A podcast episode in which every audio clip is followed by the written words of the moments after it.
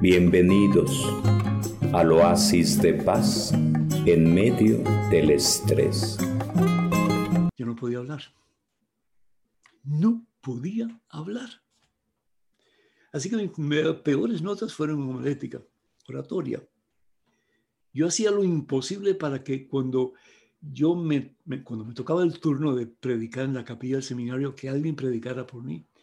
Hermanos, en mi primer año de teología, me mandaron a decir un rosario en una funeraria, un viejito que se había muerto. Y cuando yo abro la puerta donde estaba el ataúd, montón de gente así frente al ataúd, todo el mundo llorando, vestido de negro. Y yo miro eso y miro al viejito que estaba así con las manos juntas. Miren, me da como que una especie de ataque de nervio, porque lo sentí dentro de mí. Yo trataba de ser bien ecuánime, pero me imagino que hablando de momias, tengo que haber estado hecho una momia en ese momento. Miren, voy a dar un paso y ese piso era bien lisito, bien lisito, bien lisito, era de losa italiana. He dado un resbalón y me he caído frente al ataúd con los brazos así y todo el mundo inmediatamente dejó de llorar y todo el mundo se me quedó mirando. Y yo decía, tierra, trágame, porque ahora sí que he hecho una tremenda basura de mi vida. Yo recuerdo que, como les dije, mis notas eran bien, bien bajas en homilética. Recuerdo un profesor que una vez me corrigió un examen pues, eh, de oratoria y cuando yo escribí algo, yo ni sabía lo que estaba escribiendo, yo nunca había estado cerca del Señor como en ese momento. Me dice, esto es un montón de basura y me lo puso en rojo. El único profesor de homilética que me dio un poquito de ánimo fue un dominico que me dijo, Pedro, tú tienes presencia. Yo nunca supe lo que me estaba diciendo con eso. Tú tienes presencia. Pero me agarré de eso. Me agarré de eso. Y pues eh, usé eso para tratar de predicar en alguna forma, ¿sí? Aunque siempre temblaba y me daban dolor de estómago y dolor de cabeza y las manos se me ponían frías y sudaba y todo lo demás. Yo recuerdo que un día eh, un amigo sacerdote me invita a predicar en Miami y me dice, Pedro, mira, eh, yo tenía un, amigo predicador que iba a venir a, hablarle a, mi gente, pero no puede venir, así que necesito que tú vengas. Y yo digo, ay Dios mío, es que no puedo, ¿qué voy a hacer? No, no te preocupes, ven. Yo para ese entonces, hermanos, y esto es una confesión privada, para que no lo divulguen, por favor, estoy jugando. Eh, yo tenía que tomar pastillas para calmar mis nervios y se las robaba a mi padre, las pastillas. Yo tomaba Valium. Y el caso es que si no tomaba Valium, yo no podía predicar. Y bueno, pues digo, ok, yo voy, yo te ayudo, en fin. Eh, agarro una camisa, un pantalón, ropa interior, una maletita y subo al avión y cuando ya el avión despegó digo, ay mi madre, y se me olvidó el valle. Qué terrible experiencia. Yo en todo el vuelo estuve pidiendo al Señor misericordia que me ayudara. ¿Sabe una cosa, hermanos? Bendito sea Dios. Eso yo estoy convencido que Dios lo permitió para que yo dejé, dejara de poner mi confianza en las pastillas y pusiera mi confianza en Cristo Jesús. Yo les aseguro que desde ese momento en adelante mi única pastilla, mi única pastilla ha sido Jesucristo. Si se puede, hermanos. Por muy difícil que sea tu situación, por muchos contratiempos que hayas tenido en tu vida, por muchos dolores, por muchas heridas, por muchos desprecios, tú todo lo puedes en Cristo que te fortalece. El caso es que, bendito sea Dios, dos años después de mi ordenación, el arzobispo de me pide que comience un ministerio a través de los medios de comunicación para evangelizar a los hispanos del área Nueva Orleans. Yo dije, no, pero dije para mis adentros, solo dije no tuve valor para decírselo. ¿Y qué voy a hacer yo? ¿Y cómo lo voy a hacer? Y ay, Dios mío, si lo que tengo enfrente se da un micrófono y en fin, ¿verdad? Las manos de nuevo frías, sudando, de cabeza o de estómago, en fin. Pero bueno, ni modo, había que obedecer y obedecí. Y así comenzó el humilde ministerio de mensaje. Comenzó muy pequeñito, con un programa de radio eh, que casi nadie escuchaba, porque ni yo lo escuchaba de lo aburrido que era. Pero no me di por vencido. Seguí luchando, seguí tratando de mejorarme, seguí poniendo mi confianza en Dios.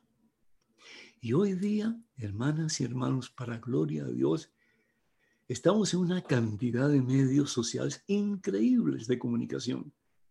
En Facebook tenemos casi dos millones de seguidores. Dos millones. Es un montón de gente. Estamos en cientos de estaciones de radio y televisión en el mundo entero, incluyendo la China. Algo que hasta hace poco era inconcebible porque en China, como ustedes bien saben, es, el gobierno es totalmente renuente al cristianismo, todas las religiones, pero el cristianismo y particularmente al catolicismo. Ellos tienen su propia iglesia católica nacional que nada tiene que ver con Roma. Benditos a Dios, el arzobispo me dijo, te voy a dar apoyo el primer año, pero después ya es cosa tuya. Y yo decía, Dios mío, ¿cómo lo voy a hacer? ¿Cómo lo voy a hacer? Pero bueno, empecé a mandar cartitas a diferentes personas diciendo lo que estaba haciendo y pidiendo ayuda en lo que pudiera. Y se me ocurrió la idea, yo creo que fue definitivamente el Espíritu Santo, de comenzar una especie de verbena en que la gente pues trajera su, su comida, lo que pudieran aportar, y tener una especie de fiesta, ¿sí? Pobre, humilde, pero en lo que se pudiera. Esa pequeña verbena se convirtió en los años en uno de los festivales más grandes del sur de los Estados Unidos. Teníamos un averaje cada año, lo hacíamos dos fines de semana, entre 40 y 45 mil personas que venían al festival.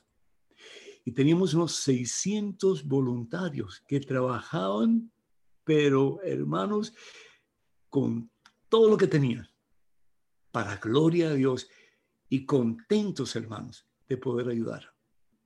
Y eso fue lo que posibilitó que el Ministerio Mensaje pudiera abarcar más y más y más y más y más. El padre Carlos fue uno de los que nos ayudó bastante. ¿Verdad, padre? Sí, bastante. Él estando en el seminario menor, estudiando filosofía. Sí. Y ahí nos conocimos y bueno, pues la amistad creció, bendito sea Dios. Yo lo admiro mucho a él porque esto no lo hace todo el mundo, pero la fe mueve montañas. Bien lo sabemos, ¿verdad que sí? El caso es que Hoy día pues estamos en el mundo entero, bendito sea Dios. Y no por mí, pero porque Dios tiene grandes planes para cada uno de nosotros. Y Dios puede hacer maravillas con cosas muy pequeñas, insignificantes, como este servidor, para que la gloria de Él se manifieste en formas poderosas e inimaginables por nosotros, si nos dejamos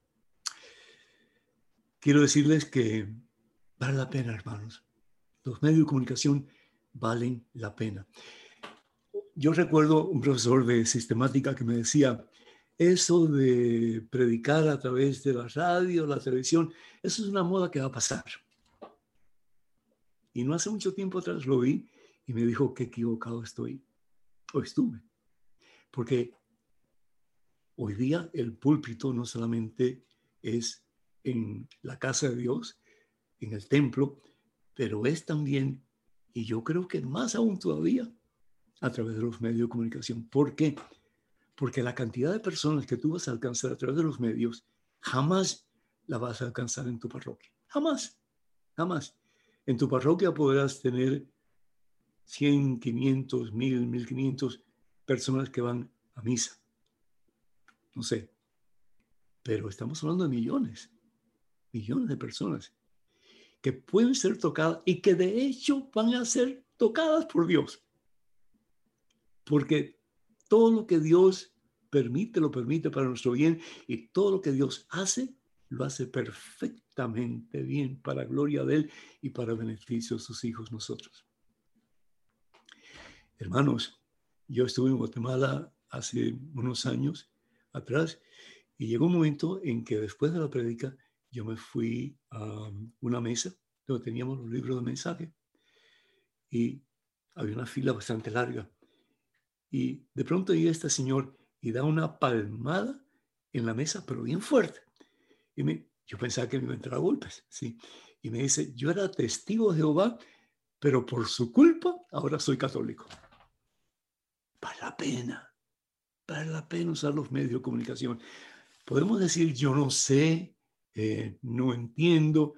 Hermano, no pongamos excusas. Dios proveerá el camino y Dios proveerá los medios, porque Dios provee. Lo importante es que nosotros nos dejemos en las manos de Dios. Mire, yo no sé si ustedes conocen esta historia, pero yo tengo montones de historias que le podría contar. Pero el caso es que hace un tiempo atrás yo subí a un avión, iba a predicar en un lugar. Y usualmente voy al baño antes de, de subir al avión. Y siempre me pregunto, ¿dónde están los cristianos en el avión? Porque yo miro y miro y miro y no veo a nadie ni que se presigne, ni que abra una Biblia. Eh, simplemente, oye, cuando lleguemos a tal lugar vamos a hacer tal cosa. Y yo decía por mis adentros, si Dios quiere. El caso es que este hombre em, estaba sentado al lado donde yo me iba a sentar. Y él estaba bien trajeado, ¿sí? Y con sus manos unidas, sus ojos cerrados, en oración.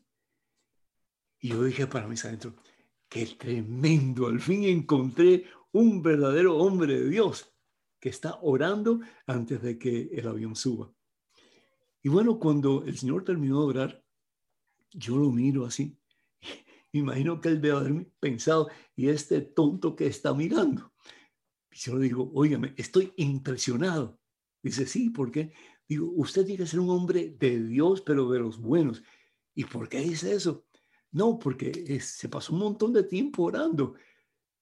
Que usted está orando con Dios, ¿verdad? Y, para, ah, y usted está orando a Dios. Yo no estaba orando a Dios. No. ¿Y a quién le está orando? a Satanás, me dijo, ay, santísimo Señor Jesús María José. Mira, todos los pelitos se me pusieron de punta, así, todo, todo, todo, todo, todo. Y el Señor me mira, toma su, su, su maletita y me mira, pero con unos ojos tan feos, como si fueran puñales oxidados que me estaba tirando a mí, se levanta y se por un asiento más para atrás.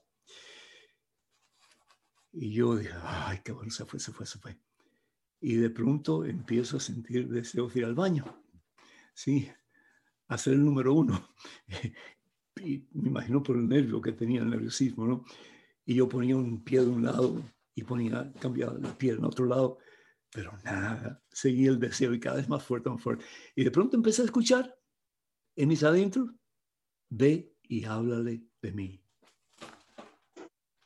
No, no voy a ir a ningún lado ve y háblale de mí. No voy, no voy. Pero el, el deseo de ir al baño era cada vez más fuerte. Yo dije, bueno, pues aquí va a haber un charquito o me voy atrás al baño.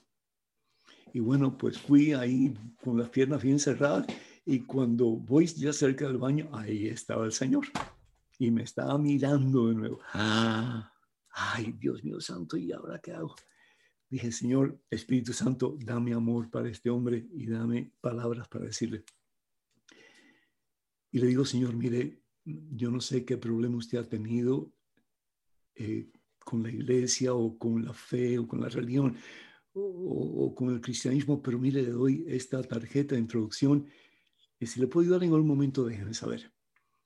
Y el sacerdote, el Señor me mira así de nuevo con esa cara horrible y me dice, yo sé quién es usted. Yo lo he visto, yo lo, yo lo he escuchado. Y toma la tarjeta, la mira y hace, perdón, ustedes, escupe y la tira al suelo. Y yo dije, Dios mío santo, ya dije lo que tenía que decir, me voy, voy al baño, ay, qué rico. Y después de eso, cuando terminé, ya me fui a mi asiento, pero ya ni vi al Señor ni nada por decirlo, y quería bajarme del avión primero que él para no verlo más nunca en mi vida. El caso es que un tiempo después recibo una llamada y me dice, Padre Pedro, ¿sabe quién le habla?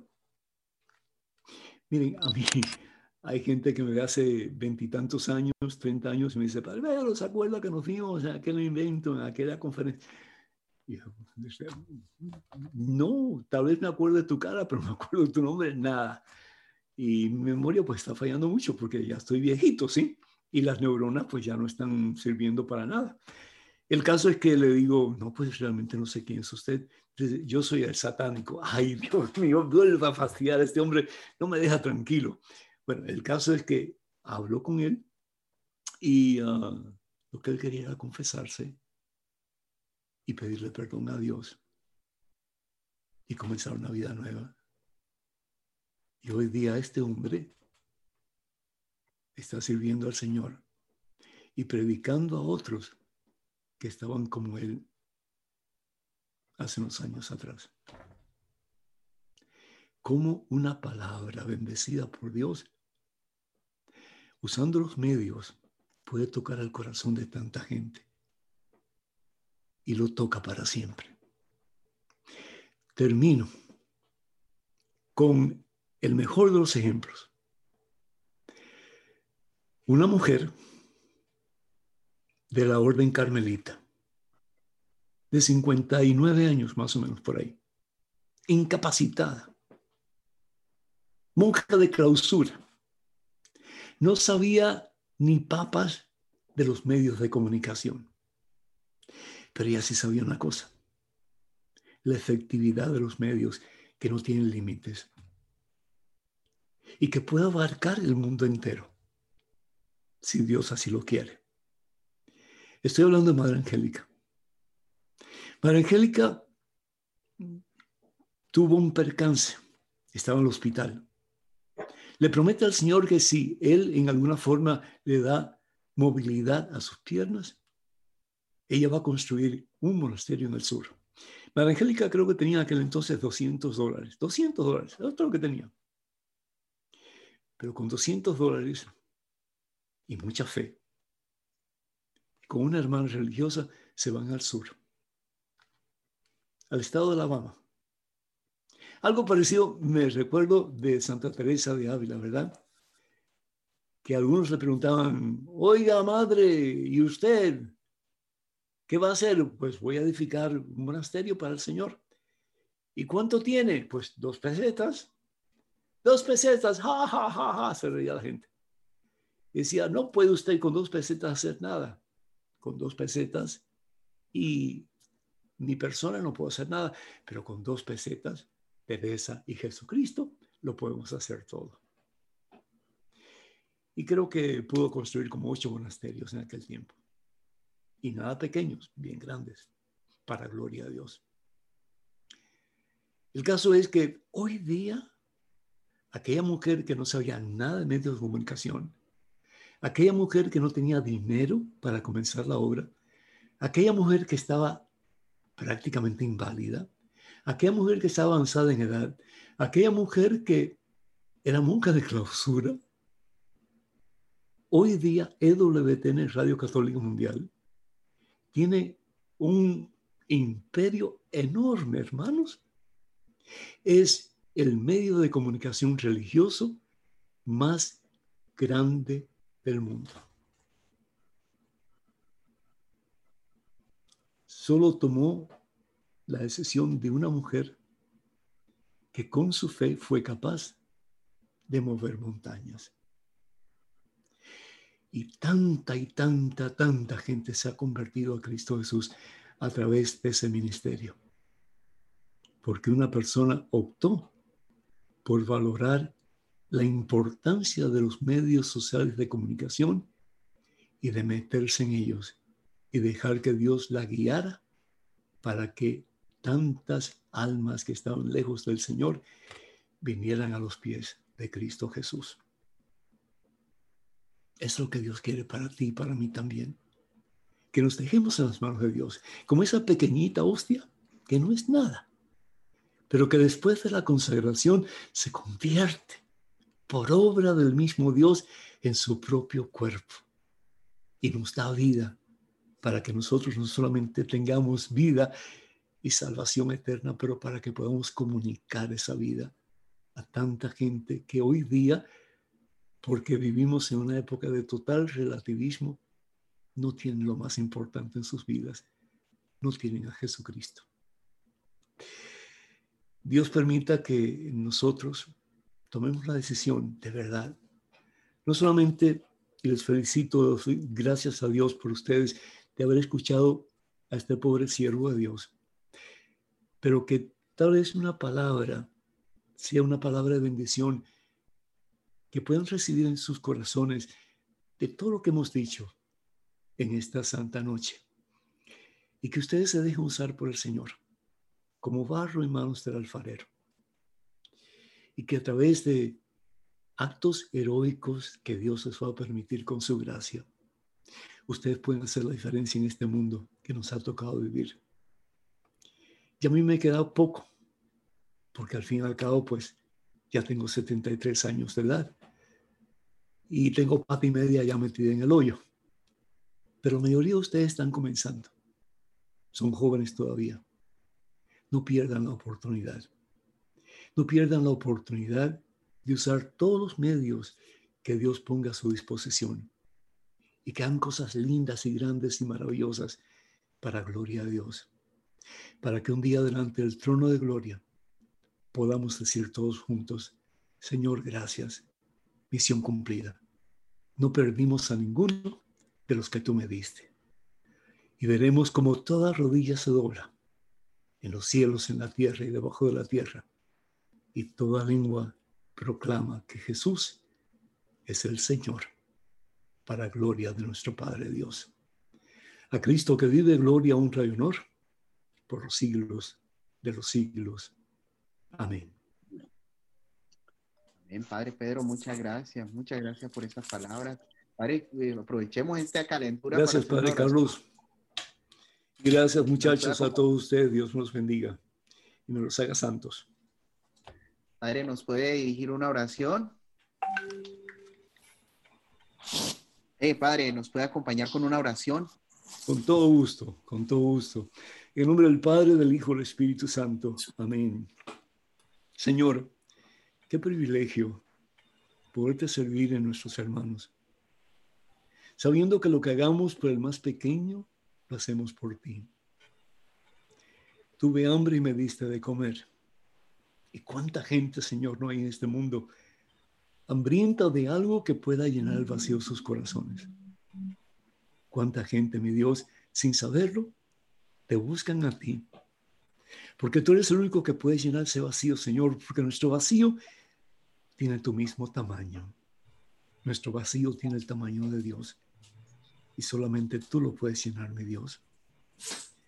Que todos aquellos que tengan sed de ti, Señor, sean repletos de tu presencia a través de nuestros sacrificios, a través de nuestra entrega a ti, Señor, a través de nuestra dádiva, de todo lo que tenemos que al fin y al cabo viene de tus manos providentes, para que muchas personas, particularmente a través de los medios, y muy especialmente en estos tiempos de pandemia, en que tantas iglesias están cerradas y que hay tanta gente necesitada de ti, de tu palabra, de tu presencia, de tu vida, Señor que podamos, dejándonos usar por ti, tocar muchos corazones, Señor, tocar muchas vidas, para que un día podamos glorificarte en el cielo y decirte juntos, todos juntos, gracias Señor por habernos escogido.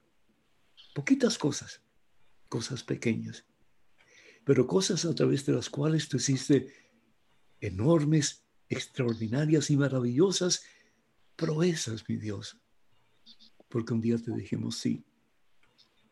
No soy mucho, Señor, pero en tus manos soy algo grande, algo maravilloso, algo que es instrumento en tus manos. Sí, para la salvación del mundo. A ti la gloria, Padre Santo, en Cristo Jesús, por los siglos de los siglos. Amén, mi Dios. Amén. Amén. Muchas gracias, Padre Pedro. Muchas gracias. Caramba, es un honor. Muchas gracias. Esto, pues si quiere, vamos a aprovechar la experiencia que usted tiene y pues hacerle algunas preguntas. Si quiere, yo empiezo con una pregunta y, y la pregunta que yo tengo es, Padre, ¿cómo mantenerse una persona como usted en los medios de comunicación donde pues hemos visto como tantos caer? ¿sí? No, la lista es larga de los que, sacerdotes que, que, han dejado el ministerio, que han estado en, en los medios de comunicación. O sea, ¿usted cómo le ha hecho para mantenerse, Padre Pedro? Yo creo que, y, lo digo con toda caridad, que cuando nosotros dejamos el ministerio, lo dejamos porque dejamos de poner nuestra vista en Jesucristo. Nos envolvemos tanto en las cosas del diario vivir, eh, lo que sea que hacemos, que el tiempo para orar se acorta, el tiempo para estar con el Señor en meditación, en soledad, se acorta, el tiempo para leer la Santa Biblia y para aplicarla, pidiendo al Espíritu Santo que nos dé la gracia para hacerlo, se acorta. Y llega un momento que nos convertimos en, en burócratas, ¿sí? En autómatas, en robots. Y es el hacer, hacer, hacer, hacer. Pero no tomamos tiempo para ser como María, ¿sí? Somos Marta y está bien. Es decir, hay que, hay que hacer, pero hacer impulsados por el mismo Dios, no por nuestras propias habilidades y talentos, porque ahí nos vamos al suelo. Entonces, ¿qué es lo que ha pasado con algunos de estos hermanos sacerdotes? Que han quitado la vista del Señor y han puesto la vista en ellos mismos. Y al uno poner la vista en uno mismo, uno se hunde. Porque entonces veo que no me tratan bien, que no aceptan lo que yo pido o lo que yo quiero, que no me entienden, que mejor salirme y hacer otra cosa, porque al fin y al cabo eh, nadie me aprecia, nadie me comprende, nadie me quiere. Y ahí viene Satanás y actúa y nos saca de el camino que Dios ha preparado para nosotros. Así que tengo que tener mucho cuidado, sobre todo en estos tiempos difíciles. Y benditos a Dios por estos tiempos difíciles, porque son necesarios. Dios está haciendo santos y los santos no pueden tener una vida suave, ni una vida sencilla en el sentido de no tener muchos problemas ni muchas preocupaciones. Y si no creemos eso, pues miremos al crucificado y nos vamos a dar cuenta que es cierto. hay, un, hay un dicho en inglés que dice, let go, let God. Deja, deja, deja todos esos sentimientos, ¿verdad? Que son nocivos para ti porque se enfocan en uno mismo y pon tu vista en el Señor. Deja que Cristo Jesús de verdad sea el ejemplo para tu imitar. Y si así lo haces, victoria. Muchas gracias, Padre Pedro. Muchas gracias. Aquí estamos, aquí estamos grabando. Tranquilo que aquí estamos grabando lo que usted está diciendo porque ah, Eso no estaba en el contrato. me dijo que lo hiciera. bueno, pues, si le sirve para pues. algo, con gusto. Ajá. Si hay algún sacerdote que quiera hacerle una pregunta por aquí, el padre está por el padre Adrián. Adrián.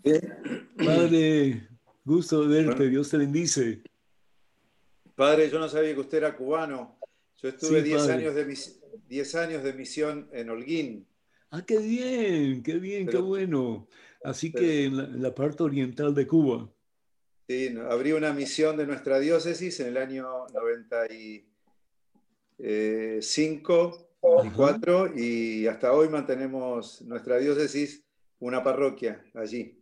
Qué bien. ¿A qué comunidad perteneces, padre? No, soy, soy diocesano. Ah, eres diocesano. ah, qué bien. Una misión Fideidonum. Ah, qué excelente. Y me tocó animarle la misa a Juan Pablo II con mucha alegría ya. Wow. En esa, en esa famosa homilía de, o no homilía de presentación del padre Meurice. Sí, sí. Qué Este, bien. Monseñor fabuloso. Sí. Y- Ahora, yo le quería decir, padre, eh, tengo una intuición para mí que eh, quisiera saber también. A veces los sacerdotes, obviamente, siempre decimos que lo que nos falta es oración. Y no, me, y no dudo de que eh, es allí donde demostramos nuestra intimidad con el Señor. Ajá. Pero yo siento que también a veces nos falta orar no solo por los sacerdotes, sino entre los sacerdotes. Claro. O sea, la fraternidad sacerdotal rezada, no solamente que acá tenemos fraternidad sacerdotal a veces comiendo un asado en Argentina, hablando de nuestras cosas y después seguimos de largo y, Claro, claro, y- nos sentimos muy contentos porque comemos bien, la pasamos bien y tenemos amigos. Descarto al que, se- al que no tiene amigos, pero bueno, vamos a poner que tenemos amigos. Pero otra calidad es cuando podemos abrir el corazón y un padre puede decir, mira, estoy en todo esto, me va todo muy bien, pero me siento seco. Ujú. Eh, nosotros, te- yo, en algún grupo que, que tenemos, de, de- nosotros hemos formado un grupo de, de sacerdotes de mi camada, que hay algunos que dejaron el ministerio y otros que seguimos y nos juntamos todos los meses. Qué bonito. Qué Y- bien. Felicidades. Y, uno, y, un- y un- y eso es una manera de sostenernos en la fe, que nadie la ha perdido, ¿no? Claro. Pero- claro. Pero decidimos tener una mesa en la que, habiendo caminado tanto tiempo desde el seminario y compartiendo tantas cosas, no perdamos esa riqueza de todo lo que vivimos, luchamos, y algunos resolvieron adentro y otros afuera, pero eh, más allá de que hay algunos que dejaron, aún entre los sacerdotes creo que necesitamos mucho ese, como una vez no- un sacerdote amigo eh, me dice, llevo una sequedad de muchos años no Ujú. siento la oración, no siento la... Predico con mucho esfuerzo y un hombre de varios años de sacerdocio. Ujú. Cuando uno puede expresar eso, a mí me da la sensación de que podemos realmente sostenernos y podemos anticiparnos a las grandes crisis. Porque problemas los pasamos todos, ¿no?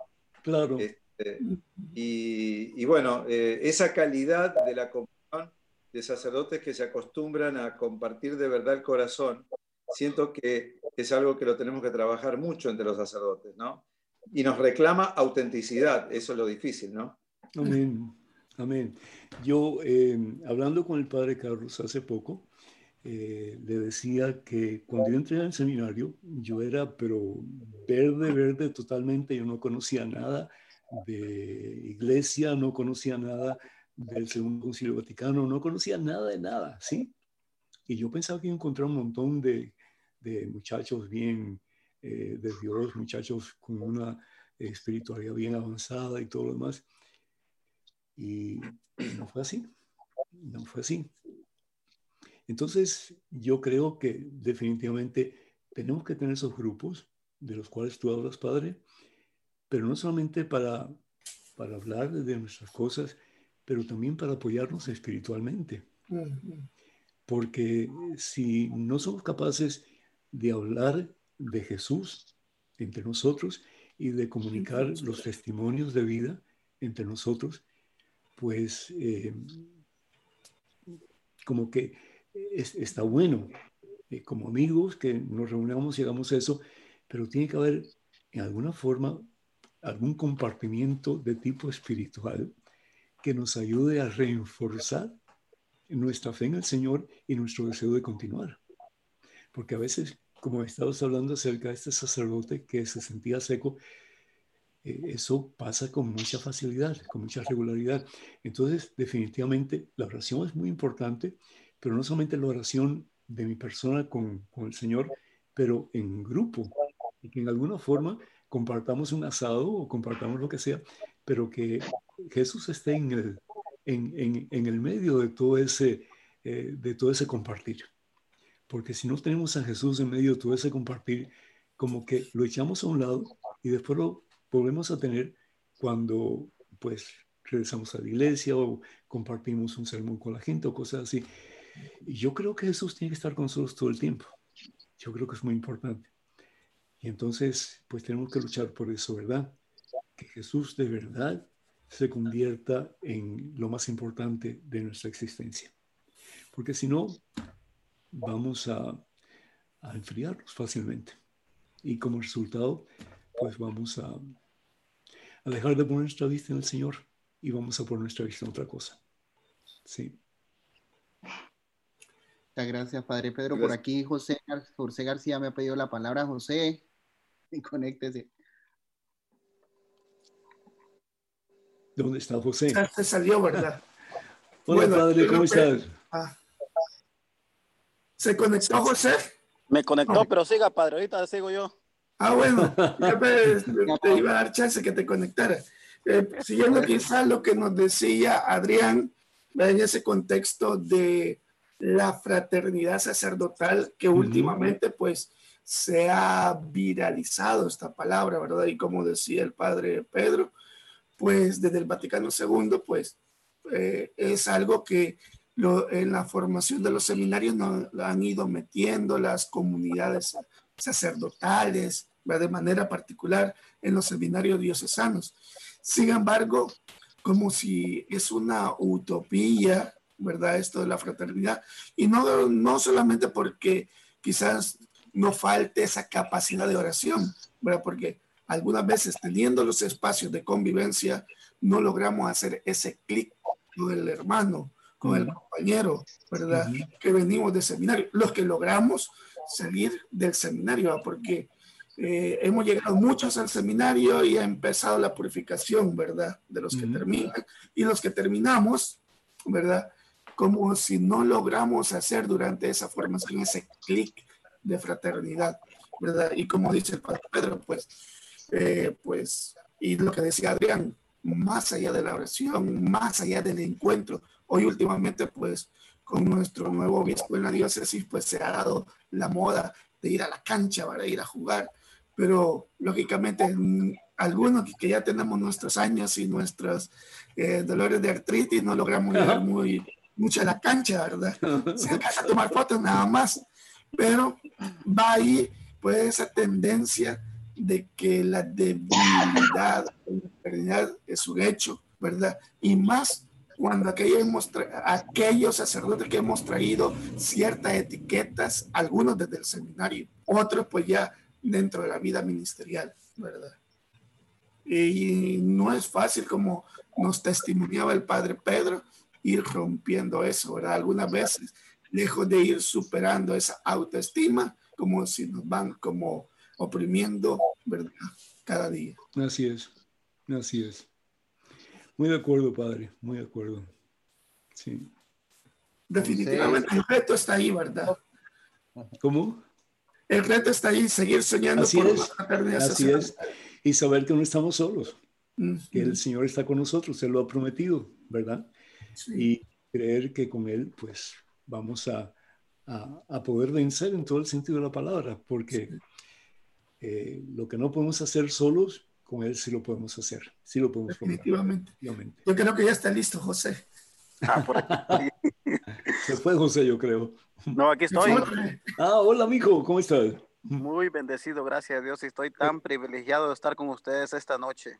Bendito sea Dios, bendito sea Dios. ¿Cómo está la familia?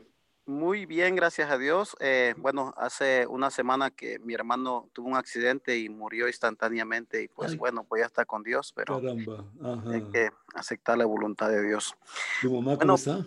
Mm, eh, pues gracias a Dios fortalecida, ella tiene 78 años, mi papá tiene Mm. 88 años, Uh. 88 años, pero ahí están con ánimo, gracias a Dios. Me alegro. Adelante, José.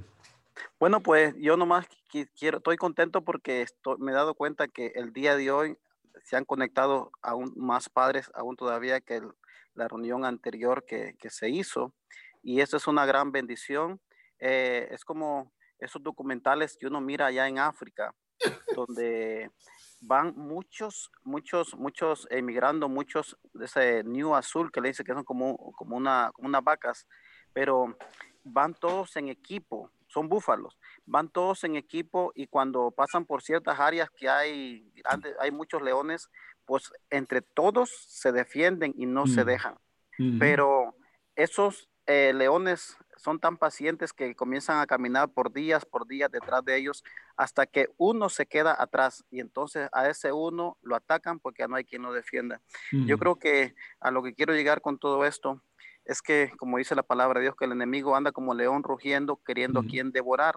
Y a quienes va a devorar primero eh, va a ser a los sacerdotes, porque la Biblia dice, heriré al pastor y las ovejas se dispersarán entrarán en desánimo, en decepción. Yo creo que si estamos unidos, así como eh, el ejército, cuando eh, alguien cae de sus soldados, eh, arreglan sus propias vidas, podía rescatar a su compañero.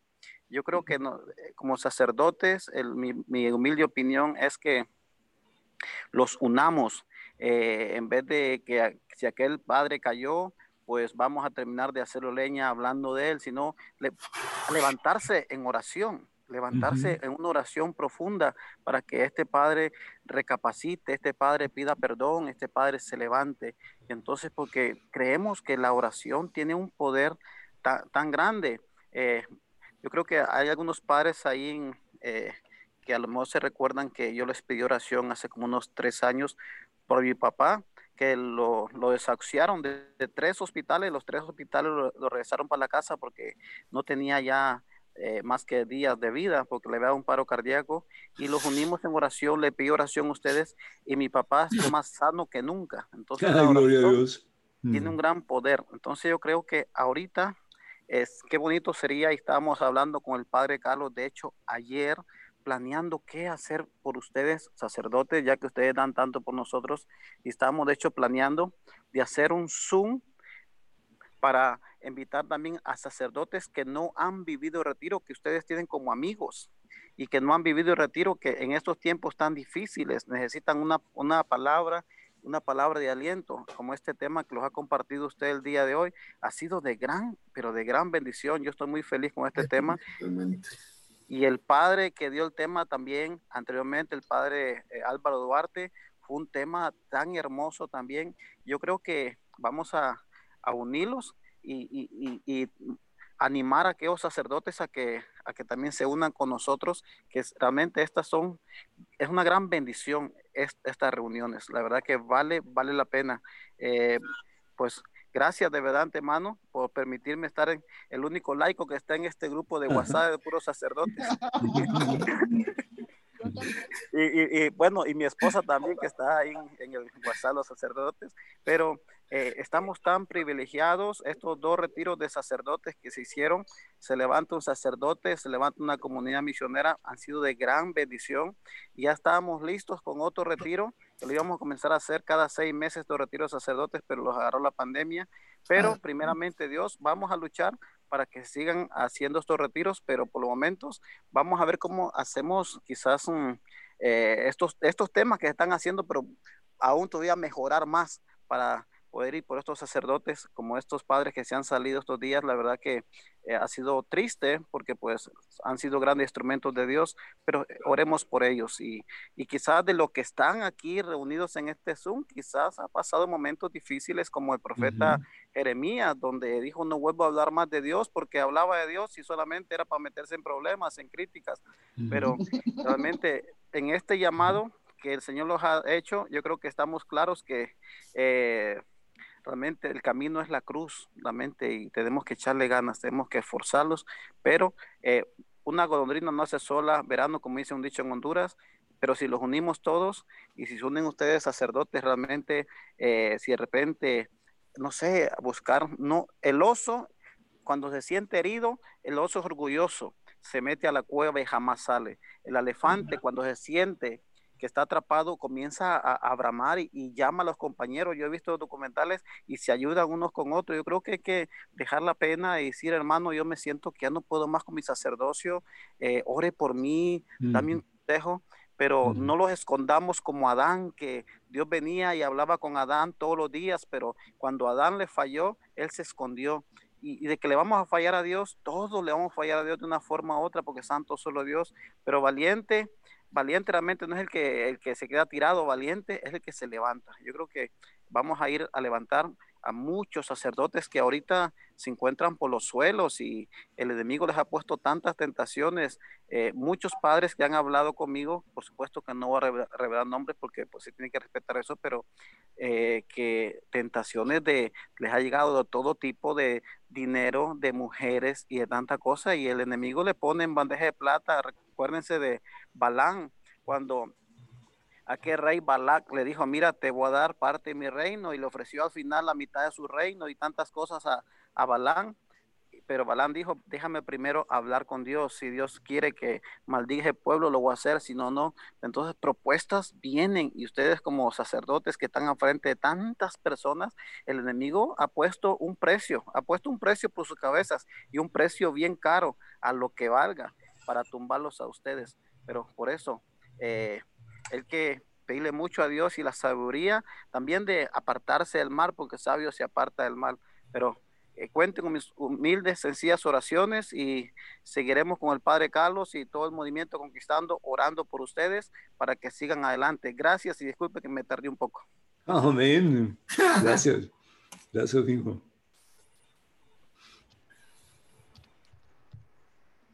Me permite, Padre Carlos, que en la mesa directiva hemos dicho que sería tan bonito recibir breves ah, por, ah, que hagan un video y lo manden al padre Carlos para entonces mandarlo por las redes de Conquistando, porque de veras, cuando los laicos escuchan al sacerdote se sienten como animados.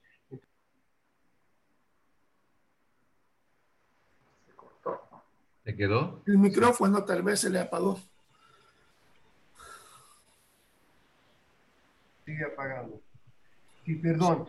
Entonces, el, el, padre Carlos les estará explicando más como eh, breves uh, testimonios de qué está pasando con los que han hecho el uh, retiro o lo, como está animando uh, en su parroquia. Eso sería para nosotros, eh, para entonces difundir por las redes que tenemos. No tenemos los millones de redes como el padre Pedro Núñez, pero quizás vamos a llegar algún día. Claro que sí, y más todavía. Seguro. Bueno, Para Dios no hay imposibles. Y eso lo, lo, confirmo todos los días. Sí.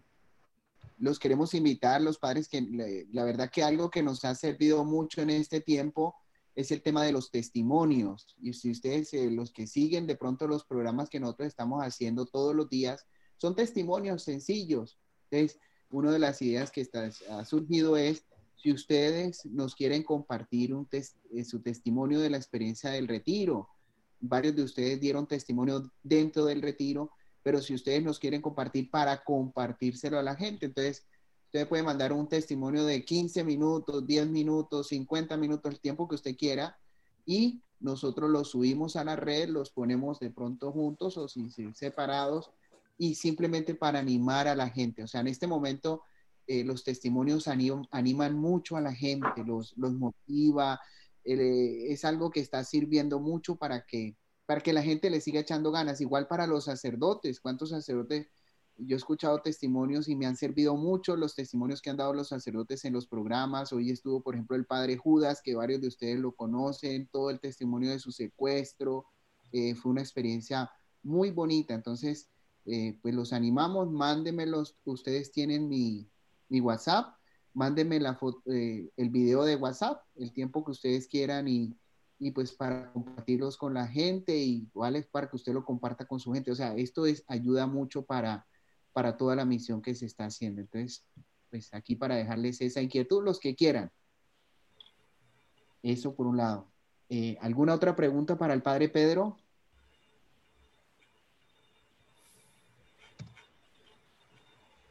¿Puedo, ¿Puedo hacer una preguntita? Jorge, decía. Sí, eh, nosotros usamos bastante el Facebook acá de la parroquia y tenemos distintas adoración, a misa, rosario, cosas así. La pregunta es, uno ya sabe más o menos, pero a veces necesita una palabra de aliento también. ¿Cómo actuar ante tantas críticas a veces, no? Eh, por un lado está también la tentación, como decía, de, de, muchísimos testimonios hermosos y gracias Padre esto y gracias, gracias, qué hermoso.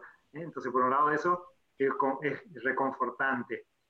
pero son la gente que te sigue, la gente de iglesia. Pero cuando recibís tantas críticas de, gente que no cree, y sobre todo acá, y cuando uno luchó por la ideología de género, en contra del matrimonio gay, sé yo, todo eso, eh, entonces eh, uno se va ganando como enemigos, por así decir, eh, todas aquellas personas que no creen, ¿no? Entonces, ¿cómo, ¿cómo enfrentar esas situaciones para no desanimarse tanto? Porque uno en definitiva te desanimas y decís, bueno, no, me quedo en el molde, como decimos acá, me quedo callado este, y no, no hago más nada, ¿no? Que es otra tentación. Por un lado la tentación de los elogios, pero por otro lado la, la tentación de las críticas, ¿no? Eh, no sé si hay alguna palabrita de aliento como para, para ayudarme más allá de eso, ¿no? De, que uno ya sabe que a través de la oración, como decía, ¿no? Pero yo me identifiqué mucho con el testimonio por ahí, lo, lo que decía José recién también, ¿no? De que a veces uno también ante esto, eh, como el oso, como decía, ¿no? Se va a la cueva y queda solo. Sí. Te felicito, Padre, te felicito por, por tu honestidad. Y yo creo que ninguno de nosotros podemos decir hemos sido exentos de crítica. Estamos en el ojo público y por lo tanto la gente va a criticar. A unos les gusta una cosa, a otros les gusta otra cosa, otros piensan que estamos obrando bien, otros piensan que estamos obrando mal. Eh, tomen por ejemplo al Papa Francisco. Y sobre todo de parte de los hispanos. ¿Cuánta gente hispana no le critica? Yo siendo el Papa Francisco, como que me escondería debajo de una caja, ¿no? Porque es, es constante todo el tiempo. Eh, y yo creo que el Papa Francisco tiene cosas muy buenas que decirnos, desafortunadamente mal interpretadas. Pero la palabra de Dios, y quiero compartirla con ustedes, porque al fin y al cabo es el Señor el que, el que vale y el que importa. Dice la palabra de Dios en Mateo capítulo 5, versículo 11 y 12. Felices ustedes, hijos míos, felices ustedes, cuando por causa mía los insulten, los persigan y levanten toda clase de calumnias en contra de ustedes. Alégrense y muéstrense contentos esto parece masoquismo, ¿no es cierto? Pero que el Señor nos está diciendo, preocúpate sí cuando todo el mundo habla bien de ti. Pero si la gente habla mal de ti porque estás haciendo mi voluntad, feliz eres tú, ¿sí? Alégrense y muéstrense contentos porque será grande, grande, grande, grande la recompensa que recibirán en el cielo. Pues bien saben que así persiguieron a los profetas que vinieron antes que ustedes. Y pues creo que era José el que está hablando del profeta Jeremías, ¿no? Como que ya, déjame tranquilo, ya no quiero más. Y el Señor nos va a decir, adelante, porque tienes una misión. Elías, ay, ya quiero morirme, Señor, como mis antepasados. Levántate, Elías, y sigue tu camino hasta el monte Oreb, hasta allá. ¿Sí? Y aquí está el pan que te va a fortalecer.